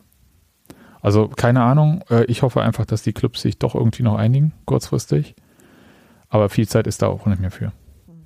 Ja, also ich meine, das äh, müsste ja irgendwie jetzt äh, Heute, nicht, morgen. Äh, von Union gab es jetzt, glaube ich, öffentlich noch kein äh, Statement dazu, was äh, also ähm, das müsste ja ungefähr bis morgen, äh, also Montagabend irgendwie dann absehbar sein, ne, äh, dass das passiert. Ja, also Spätestens, oder es kommt zu so einer Helsinki-Situation. Naja. Also Helsinki Ja, eben, war ja. ja ähm, war ja nicht irgendwie, dass die äh, Szene da jetzt nur abgefeuert hat, sondern da gab es ja einen offiziellen von der UEFA verhängten Gästeverbot. Ähm, nicht gegen Union, sondern prinzipiell. Noch aus Corona-Gründen damals. Äh, Ja, äh, und da stand, äh, standen die dann da und dann hat man gesagt, okay, ähm, mit den Clubs und so weiter, wir machen das jetzt und mit der UEFA kurzfristig. Und was auch immer da jetzt irgendwie, also ich glaube schon, dass die UEFA da jetzt auch keinen Bock hat, noch mehr solche Szenen auch zu produzieren. Also das heißt, die sind jetzt, die warten nicht darauf, dass da irgendwas eskaliert und dann Strafe, sondern ich glaube schon, dass die auch interessiert sind, dass das alles gut über die Bühne läuft. Insofern kann es schon auch Sinn ergeben, dieses, ich sag mal in Anführungszeichen, Drohpotenzial ohne Ticket nach Malmö auch aufrechtzuerhalten, Ja, um halt doch an Tickets zu kommen. das ist natürlich Offen. wiederum auch Also das ist schon auch okay. wir sind ja? dann einfach da. Ihr müsst euch dann trotzdem kümmern, weil wir sind denn da. ja, also das, ja, äh, schon richtig. also das, ähm, insofern finde ich es auch, also ich würde jetzt auch nicht den Aufruf machen, geht alle nicht dorthin oder so. Ich wollte nur sagen, es, es kann auch, ähm, du hast es gesagt, äh, mit äh, und Frustration äh, zu unschönen Szenen, ja, also so, äh, das muss man dann auf jeden Fall mit einpreisen. Ja. Ja, und äh, hoffentlich dann halt einen kühlen Kopf bewahren. Egal, wie wie es dann irgendwie wird. Ich drücke einfach die Daumen, dass alles irgendwie cool wird. Ja. Und ja, äh, schwierige Situation, äh, die uns in Belgien dann auch nochmal trifft, dann halt äh, unter anderen Vorzeichen ein bisschen. Ähm, ja, also zumindest, also ich meine, man muss da ja auch nochmal ein bisschen unterscheiden jetzt, äh, weil wenn man, wenn man zum Beispiel sich angeguckt hat, äh, wie Malmö-Fans selber äh, in sozialen Netzwerken zum Beispiel auf äh, das Kommuniqué von ihrem eigenen Club äh, reagiert haben, war da ja auch viel Unverständnis für diesen Schritt dabei zum Beispiel, ne? Ähm, äh, das gehört ja auch zu der Geschichte dazu. Ähm, und was wir bis jetzt zum Beispiel aus Belgien gehört haben, ist, dass da auch, äh, dass das da relativ entspannt gesehen wurde so. Und äh, aus Belgien wurden jetzt noch keine Tickets storniert, äh, die äh, irgendwie von, äh, von deutschen äh, Adressen oder Accounts oder so gekauft wurden. Ja, ja ähm, hab, aber wie gesagt, also ne, ähm, ne, was du sagst, äh, dass wenn es irgendwie zu Eskalationen kommt, dass das Folgen hat, das ist ja klar. Ne? Deswegen. ja, also hm. ich habe mir für Belgien kein Ticket, also obwohl wir da hinfahren wollen, kein Ticket für den Nicht-Gästeblock geholt bisher. Ähm, würde es dann sonst über einen belgischen Kollegen auch machen. Also das, so weit geht es jetzt nicht, dass ich sage, hier schickt sie nach, ist ja nicht Berlin, ist ja Brandenburg, ne? Das ist was ganz anderes. für- ist doch für euch völlig klar ersichtlich. Ja, ist äh, Brandenburg wie Belgien, fängt mit B an. Naja, Berlin auch. Also wie auch immer. Ähm, äh, da hoffe ich irgendwie, dass Gästetickets mäßig irgendwie das äh, eine andere Situation ist. Also da wurde ja auch viel über die verschiedenen Szenen, wer wie mit wem. Ich habe da auch ein bisschen Überblick verloren, wer mit wem wann wie befreundet war, dann Schluss gemacht hat und doch jetzt wieder und On-Off-Beziehung, ja, nein, vielleicht.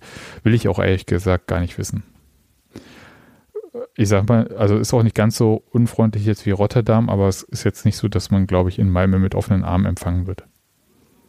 Ja. Also das Also ich meine, würde ich wie schon mal gesagt, so dass sagen. die da auch ein, äh, ein Konflikt- und Gewaltpotenzial äh, haben, hat man ja, wie gesagt, in den, den Genau. Ausschreitungen da jetzt gesehen. Genau. Also da- das zumindest im Hinterkopf behalten. Cool.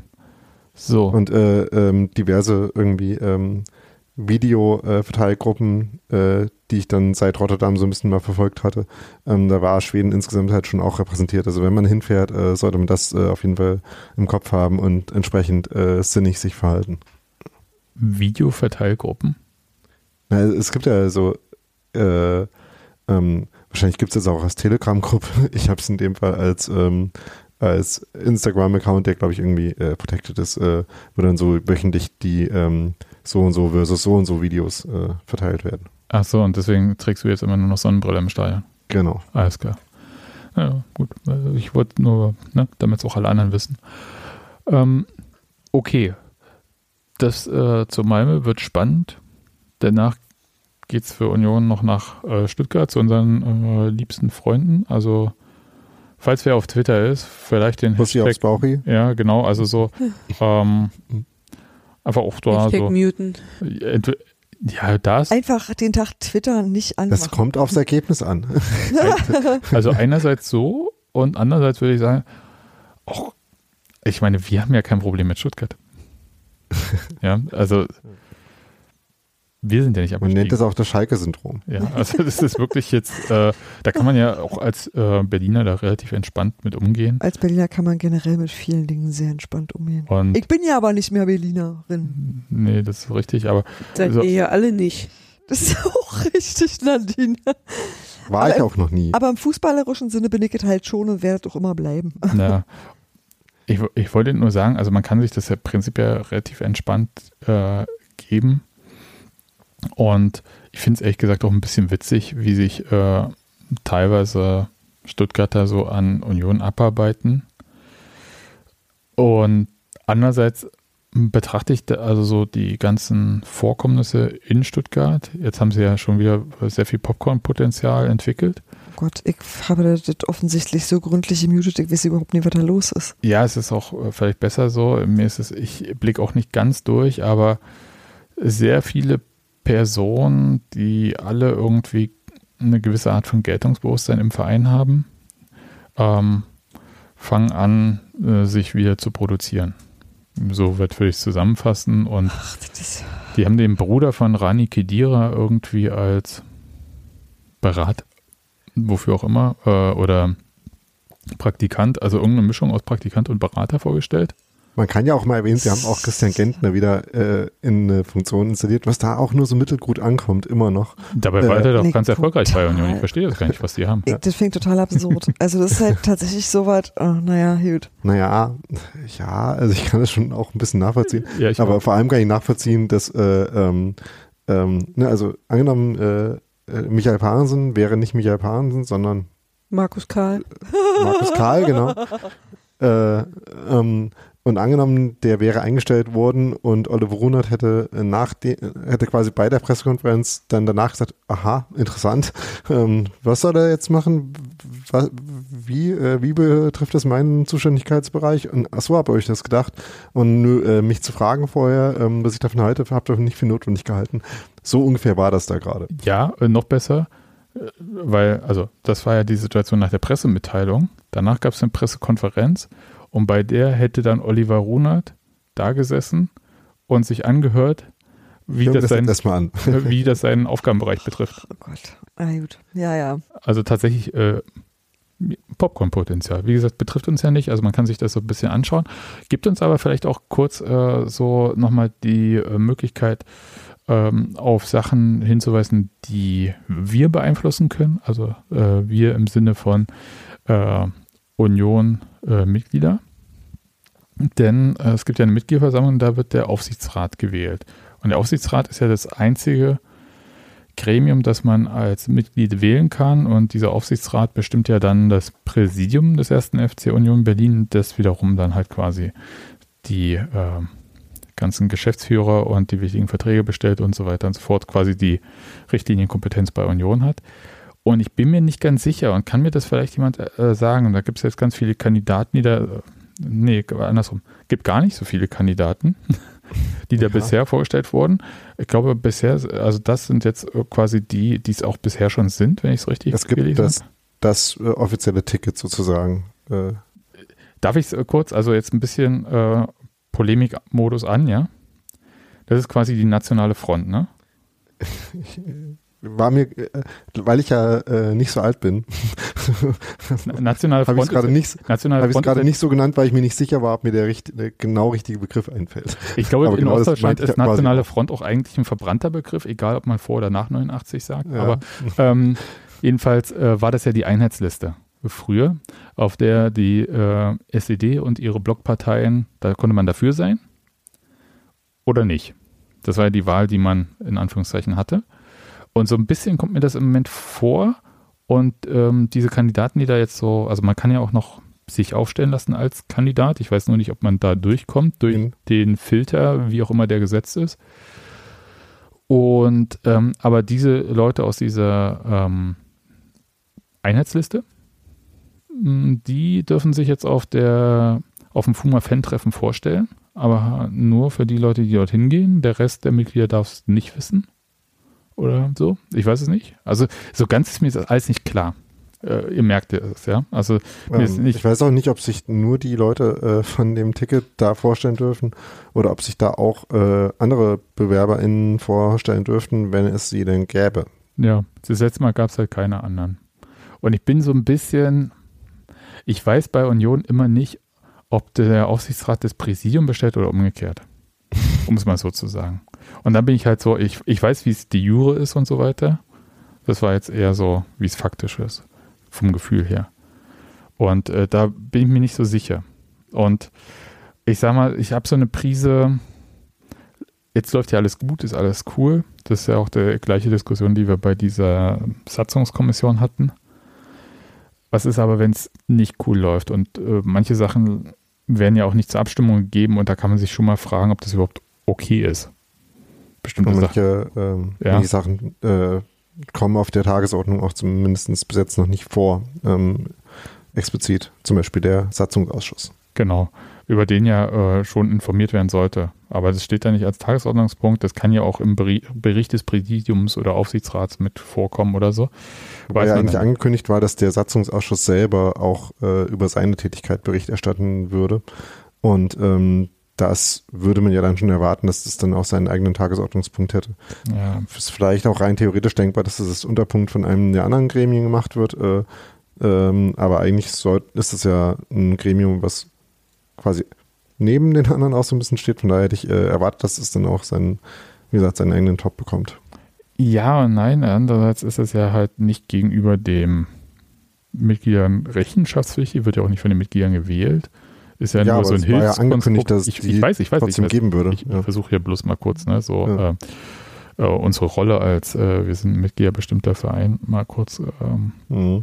so hinzusetzen. Ähm, mir ist das nicht ganz klar alles. Also da gibt es dann halt jetzt zum Beispiel für den Aufsichtsrat ist ja ein Platz in der, äh, für Leute aus der Fan- und Mitgliederabteilung vorgesehen. Da gab es ja auch die Wahl bei der FUMA entsprechend vor kurzem und deswegen äh, steht da äh, eine Person aus der FUMA auch zur Wahl. Und was ich zu bedenken geben möchte, ist einfach nur, im Moment läuft, ist es ja sehr erfolgreich erstmal so insgesamt bei Union. Mach's wie beim Heiraten. Mach das so, dass du nicht davon ausgehst, dass es gut läuft, sondern dass es schlecht läuft. Und so schließt du deine Verträge. Ja, und ich habe nicht das Gefühl, dass es bei Union aktuell so ist. Nick Uni. Und es ist so ein bisschen, wie gesagt, das heißt nicht, dass ich jetzt prinzipiell den Entscheidungen, die da jetzt gerade getroffen werden, prinzipiell misstraue oder sonst wie. Das heißt nur, was ist denn, wenn die Personen nicht mehr da sind und vielleicht äh, Entscheidungen sind, die mir dann wirklich, also komplett gegen unsere Interessen laufen. Ich sehe, dass es gerade darum geht, ähm, zu handeln, dass wir so viele geworden sind und dass man versucht, ähm, Sachen trotzdem noch praktikabel zu halten. Ich halte das auch für ein legitimes Anliegen. Also man einfach sagt, so ey, 45.000 ist was anderes, als wenn wir bloß 2.000 sind. Und ähm, dass du deshalb sozusagen versuchst, das so ein bisschen zu kanalisieren über, naja, also du versuchst halt Verfahren zu verkürzen, zu vereinfachen und irgendwie anders zu gestalten. Ähm, ich glaube aber, dass das, so wie es jetzt gerade gemacht wird, nicht, nicht gut ist und auch nicht im Sinne von der Mitbestimmung, wegen der ich Mitglied geworden bin. Ich- weiß auch nicht, also da, das ist jetzt auch so eine Frage, ich glaube, da gibt es auch verschiedene Antworten dann drauf oder verschiedene Leute würden verschiedene Antworten darauf finden. Da Was- seit Jahren überhaupt keine Antworten darauf und das finde ich viel fataler. Ja, was äh, Mitbestimmung eigentlich aktuell bedeutet. Ähm, und mein Gefühl, also ohne dass das jetzt jemand sagen würde, wäre, wenn ich jetzt nur das Handeln der letzten Jahre mir anschaue, dann ist Mitbestimmung, ihr dürft mitmachen, aber mitbestimmen im Sinne von mitwählen eher nicht so. Ja. Das wäre jetzt so, ja, also man kann sich schon bei Union engagieren, aber nicht im Rahmen so mitgliederbestimmtes äh, Wesen, sondern du kannst dich halt irgendwie anders engagieren oder engagier dich halt über die Fan- und Mitgliederabteilung, die aber, da sie ja eine Abteilung des Vereins ist, weisungsbefugt, äh, nicht Gebunden weisung, ist. weisungsgebunden, so rum, Ja. äh, durch das Präsidium. Also das, Du hast kein Korrektiv, du hast irgendwie nicht so was wie ein, ich sehe kein richtiges Kontrollgremium, ich sehe keine Möglichkeit zu intervenieren, wenn irgendwas wirklich doof läuft. Und das ist halt, wie gesagt, solange alles funktioniert, ist mir das, äh, ja, wie den meisten Leuten denkst du immer so, ja, hm, aber du willst es doch eigentlich wissen, bevor das Auto gegen den Baum fährt. Du möchtest doch einfach dich kümmern können. Also es ist tatsächlich auch gar kein, äh, kein Misstrauen, sondern eher eine Interventionsmöglichkeit. Also dass du eigentlich sagst, ich suche was, mir die Möglichkeit gibt, ähm, ich will nicht wieder Blut spenden müssen, nicht gegen Blutspenden, ja, mag ich sonst auch, aber ich will einfach, ähm, ich kenne doofe Zeiten und ich möchte sehen, dass für die vorgedacht wird in einer Art und Weise, die die Mitglieder mit einbezieht und das sehe ich gerade nicht. Im Moment sehe ich gerade Wellness-Oase für 45.000 Leute. ja, also ich sehe es ein bisschen unterschiedlich. Also ich sehe schon Bemühungen, dass halt äh, in bestimmten Sachen auch auf Skalierung geguckt wird. Ja, Bei der Mitgliederversammlung können wir das relativ klar verneinen. hm, Äh, da wird genau das Gegenteil gemacht. Also es ist ja jetzt eine, wieder eine reine Präsenzveranstaltung geworden. auch doof. ähm, was halt äh, dazu führt, dass halt nur ein Bruchteil der 45.000 überhaupt teilnehmen kann. Ähm, da wird ja auch nicht, ist ja nicht so, möchtest du daran teilnehmen und dann machen wir es möglich, sondern Ja. ähm, wir machen das dort an dem Ort und wenn du dort an dem Ort hinkommst, dann biert, wenn nicht, Pech gehabt. Und das ist so ein bisschen eine Situation, wo man sagen muss, da kann man relativ leicht in diese Nummer rutschen, die ja dann halt immer auch benutzt wird, dass mal das zwar alles ähm, formal korrekt ist, diese Abstimmung, man aber sagen muss, dass so wenig Leute sich daran beteiligt haben, dass man fragt, wie Das ist so legitim so ist das noch? Lag im Raum hinter dem Leoparden aus Situation. Ja, ist ja eine Also, Situation, äh, können wir jetzt auch mal, also wirklich auch ohne Häme einfach mal kurz rüber äh, nach, zu Hertha schauen, die ja der Wahl von Kai Bernstein zum Präsidenten, äh, medial zumindest äh, auch äh, der Vorwurf war, es haben sich ja nur so und so viel Prozent der Mitglieder überhaupt an dieser Wahl beteiligt. Und nur so und so viel hätten da abgestimmt. Das ist natürlich auch eine teils absurde Diskussion, weil bei anderen Wahlergebnissen diese Frage so wahrscheinlich nicht gekommen wäre. Und Und weil einfach, dass mehr Leute da sind, das nicht inhaltlich mehr legitimiert. Ja, aber die Frage muss man sich ja trotzdem irgendwann mal stellen. Ne? Wenn, wenn halt nur 5% abstimmen können oder Ja. abstimmen von allen Mitgliedern, ist es zwar formal korrekt, aber ist es die, äh, wie sagt man, ähm, ja, ich finde schon, das Wort Legitimität kann man schon mal bringen irgendwie. Also wie viele Leute repräsentiert das eigentlich? Und wenn man natürlich sagt, okay, es interessiert halt auch nur 5% der Leute, fair enough, Mhm. aber man wird es halt nicht herausfinden können. Das umgekehrte Argument äh, findet ja auch einen Raum. Und es ist ja ein leichtes, jetzt ohne Scheiß, ist ein leichtes, auch eine hybride Veranstaltung zu machen. Ja. Ähm, beziehungsweise so leicht ist es nicht, aber es ist technisch möglich, sagen wir Ja. es so rum. Also Und ja, wenn ich das ist eine- Tempotrom mieten kann, dann kann ich auch eine hybride Veranstaltung aufbauen. Hm. Und das ist das bisschen, was mich so, ich sag mal so, ich spüre nicht den Willen Alle zu dazu, beteiligen. äh, ja. das so zu machen. ja. Ja. Ja. Und da, mehr sage ich dazu jetzt auch nicht, äh, weil mehr weiß ich dazu auch nicht. Und ich will auch niemanden da jetzt äh, totale Vorwürfe machen, aber ich will, würde zumindest für die Zukunft zu bedenken geben, vielleicht sich da doch in diese Richtung zu bewegen. Und ähm, dass es vielleicht sinnvoll ist, äh, wenn man Kandidaten vorstellt, nicht nur die vorzustellen, die es gibt, ähm, die dem Präsidium vielleicht genehm sind oder so und das auf einer Veranstaltung, die nur den Leuten zugänglich ist, die auf dieser Veranstaltung sind und was auch Wie nicht gesagt- medienöffentlich ist.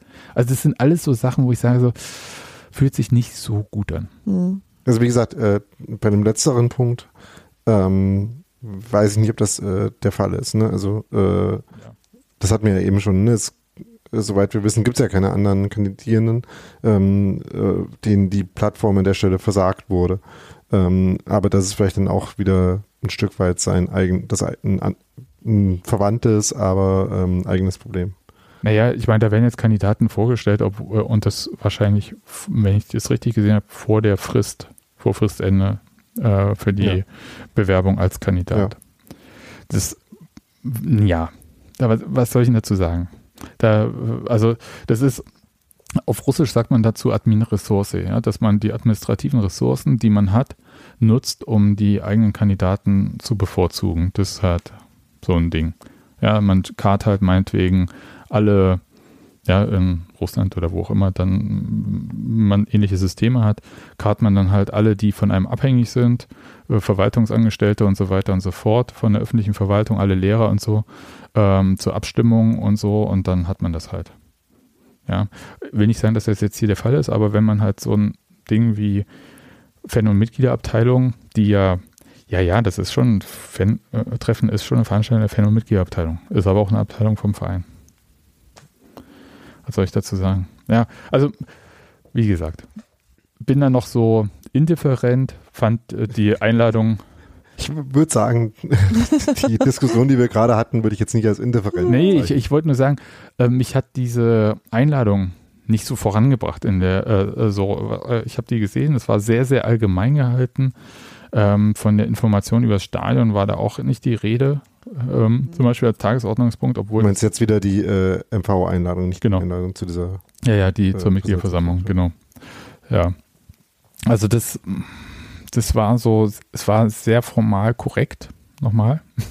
Aber das hätte auch eine Einladung zur Mitgliederversammlung vor drei Jahren sein können. Ja. Ja. Ähm, also, hm.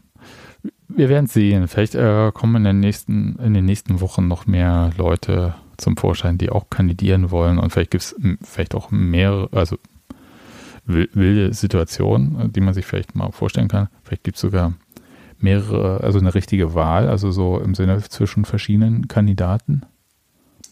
Naja. Beim, beim Thema äh, mehrere Leute, die kandidieren, äh, kann man ja auch nochmal anmerken, ähm, dass äh, und ne, auch wenn wir von Legitimation, von Repräsentanz gesprochen haben, dass wir halt auch immer noch in einer Situation sind, wo in den Vereinsgremien ähm, äh, es de facto gar keine Diversität äh, gibt und wo ich mir auch immer noch denke, ähm, welchen Verein soll das eigentlich?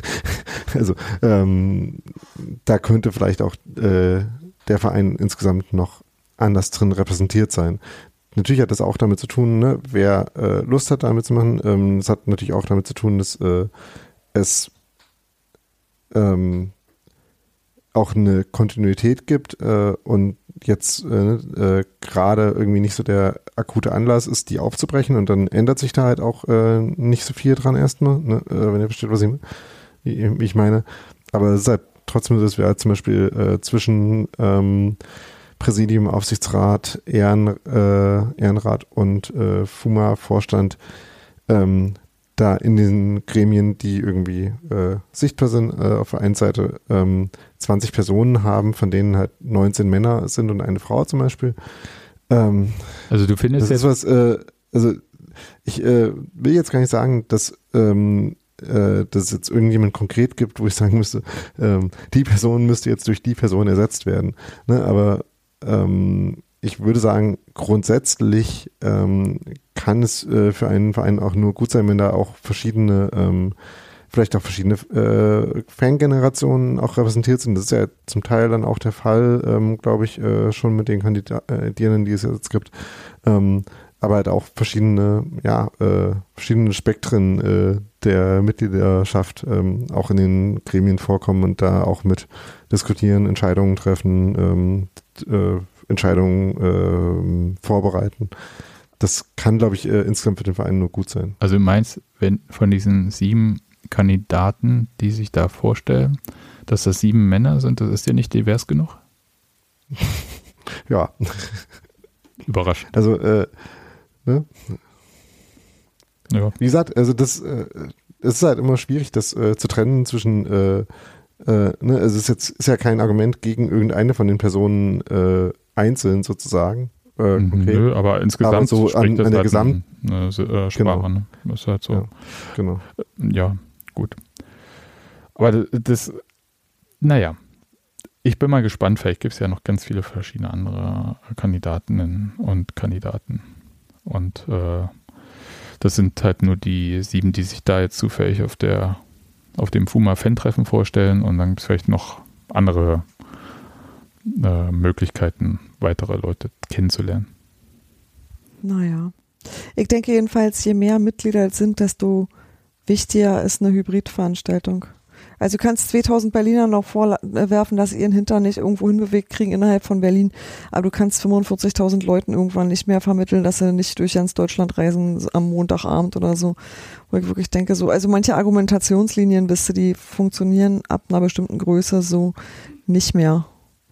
Und deswegen würde ich schon auch gut finden, man würde da nochmal überlegen, ob das jetzt schon das Ende der Fahnenstange ist. Also ich sag's mal so, wenn das ist bei mir kein Desinteresse, dass ich nicht hingehe. Das ist tatsächlich ganz banal, geht nicht. Ja, aber wenn es, also wenn es eine normale Mitgliederversammlung ist, dann schaffe ich auf jeden Fall nicht den letzten Zug, der noch fährt.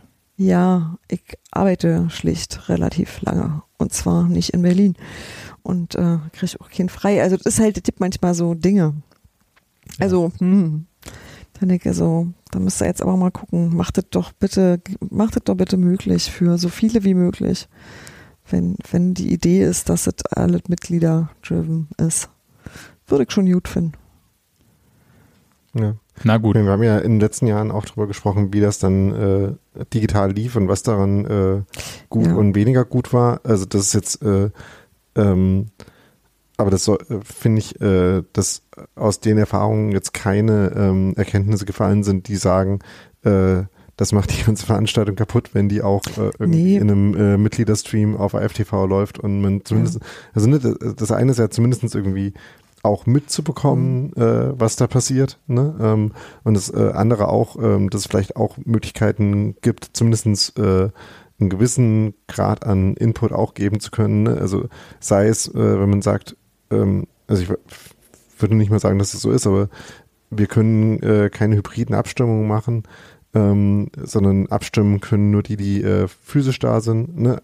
Mal angenommen, das wäre der Fall, ähm, dass man vielleicht zumindest halt äh, das, äh, die Fragen, ähm, äh, die Fragen, Tagesordnungspunkte äh, auch für ähm, vorab oder live eingereichte Fragen öffnet. Äh, also ich finde, äh, die Erfahrungen von den letzten Jahren haben da schon gezeigt, dass da auch Dinge gehen. Ja, und Union hat es ja auch gut gemacht. Also, ich sag mal so, ich weiß schon, dass niemals alle 45.000 sich plötzlich dafür interessieren, an so Sachen teilzunehmen und irgendwie auch wirklich mitgestalten wollen. Das ist schon, ist schon richtig, dass das irgendwie immer ein bestimmter Prozentsatz einfach nur ist, so insgesamt. Aber ich finde es schon gut, wenn möglichst viele Zugänge einfach da sind, wenn die technisch möglich sind. Und ja, mir ist klar, dass es mehr Arbeit ist. Ist es einfach. Also es ist mehr Aufwand, ist mehr Arbeit, aber sind halt auch, wie gesagt, einfach mehr Mitglieder, die unterschiedliche andere Bedürfnisse haben. Und den, den Platz zu machen, wäre schon cool.